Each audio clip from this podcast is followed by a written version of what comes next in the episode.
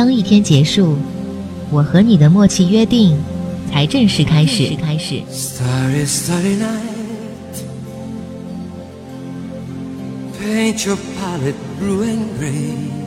或许我们之所以爱电影，不是为了看真实的世界，而是要是要能看补足这个世界这个世界不足的。另一个世界。深夜影院，在电影里邂逅真实的你自己。神探夏洛克二零一零年首播后，他注定卓尔不群。有太多的东西在这短短九十分钟内发生了改变。The stage is set. The curtain rises. We are ready to begin.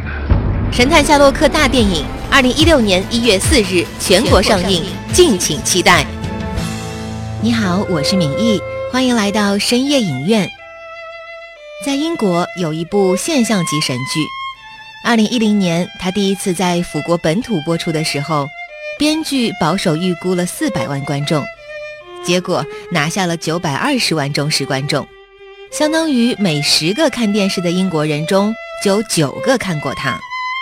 在这部剧的拉动之下，主角身穿的过季款贝达夫大衣又重回了生产线，订单一度排到了六个月之后。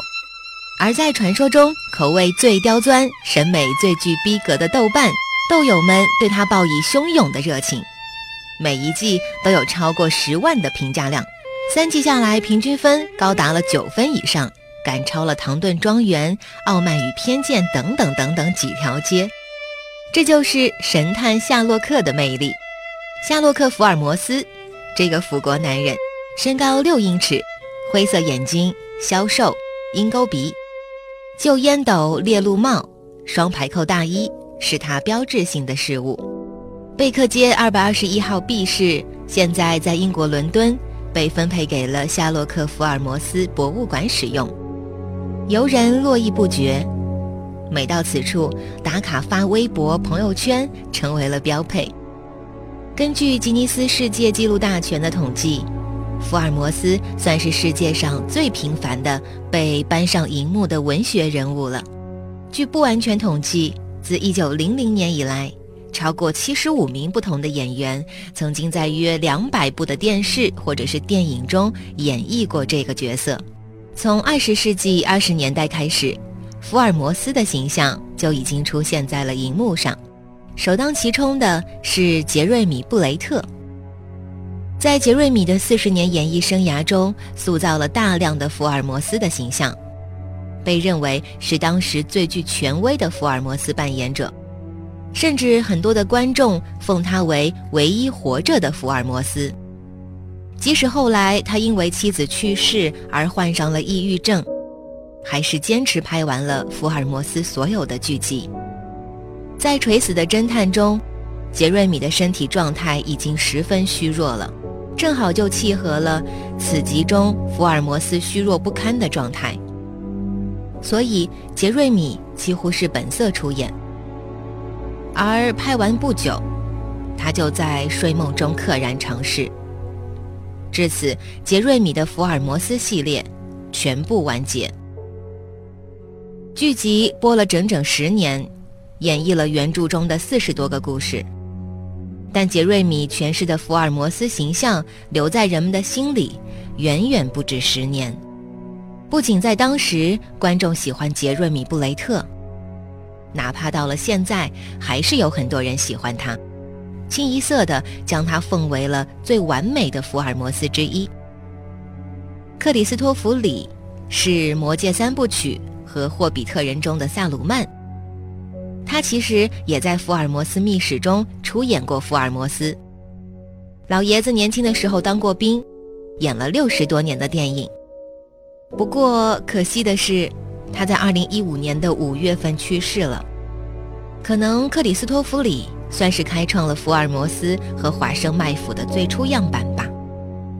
既然萨鲁曼都演过了福尔摩斯，那么和他相爱相杀的甘道夫当然也要出演了。在今年，甘道夫伊恩·麦克莱恩就出演了福尔摩斯先生。别看海报上这么帅气的甘道夫，在电影中可是实实在在的一个迟暮的老人。动作缓慢，记忆力下降。九十三岁高龄的福尔摩斯将他自己的晚年毫无保留地展现出来。华生在这部电影中从头到尾都没有露出过正脸，一直都是活在福尔摩斯口中的。唯一出现的一次还只有下半身。不过，也正是华生这样的隐形存在，让福尔摩斯的晚年彻底开始清理自己和华生之间的差异。电影中。福尔摩斯说自己的形象和华生在书中描绘的截然不同。其实他根本就不喜欢烟斗，也不会戴猎鹿帽，也不住在贝克街二百二十一号的 B 室，是与书中完全相反的形象。在这个系列里，福尔摩斯开始反感自己在华生书中的形象，所以福尔摩斯的晚年选择自己来写调查的最后一宗案件。不同于华生的叙述套路，但他后来发现，缜密的逻辑和人类的情感是联系不到一起的。有些事情你是无法用缜密的逻辑来解释的。智商过高，并不能弥补福尔摩斯晚年的孤独。有时候，隐瞒和善意的谎言，比理性和精准的逻辑更加适合。华生一直都在用自己的方式，默默地守护着福尔摩斯。这部电影的节奏十分的缓慢，通过几次的记忆闪回来慢慢地讲述了福尔摩斯的最后一宗案件。虽然不紧张也不刺激，应该来说，甘道夫展现了一个完全不同的福尔摩斯。二零一二年的美剧《福尔摩斯基本演绎法》播到了第四季。这一版最大的特色就是把华生变成了女人。华生的扮演者是目前好莱坞最成功的华裔女演员刘玉玲。有人说，这部剧如果不叫《福尔摩斯》，那就是一部非常不错的美剧了，可以叫做《福尔摩斯和中国女侠》。另外一个版本呢，就是俄版。战斗种族在2013年也要插一脚，他们拍了电视剧《夏洛克·福尔摩斯》。这是俄罗斯电视史上投资最高的剧集，除了角色，所有的故事都是原创的，并没有采用柯南道尔的原著。计划开始在2009年，和盖里奇的电影版出炉是同一年，不过后来因为选角等等的原因推迟了。接下来这一版《大侦探福尔摩斯》，盖里奇的这两部福尔摩斯，第一部还局限在伦敦。第二部就已经遍布整个欧陆了。出演福尔摩斯的正是小罗伯·唐尼。盖里奇一贯的性格就是卖腐，所以他所拍的真的是能够让腐女们看得分分钟尖叫着晕过去。二零一零年出品的电视系列剧《神探夏洛克》，也是让无数观众达到了观影的高潮。在《神探夏洛克》里，本尼饰演的福尔摩斯和马丁·福瑞曼饰演的华生。每天的日常就是破案调情，破案调情，破案调情。辅导观众无论看到什么照片，只要是他们两个人的合照，都会情不自禁地喊出一句“百年好合”。不仅如此，就连默娘和卷福都是激情满满。从2010年到2015年才出了三季，每季也就三集，应该来说算是我看到现在为止集数最少的英剧了。观众们动用了所有能动用的人力，包括了委托习总访问英国的时候催一下更新的力度吧。于是，终于迎来了《神探夏洛克》最新的预告片，然后就没有然后了。所以，对于很多的夏洛克迷来说，《神探夏洛克》大电影应该是很多人都非常期待的。而在二零一六年的一月四号，等了六年的神夏迷终于可以盼来他的中国大荧幕首秀了。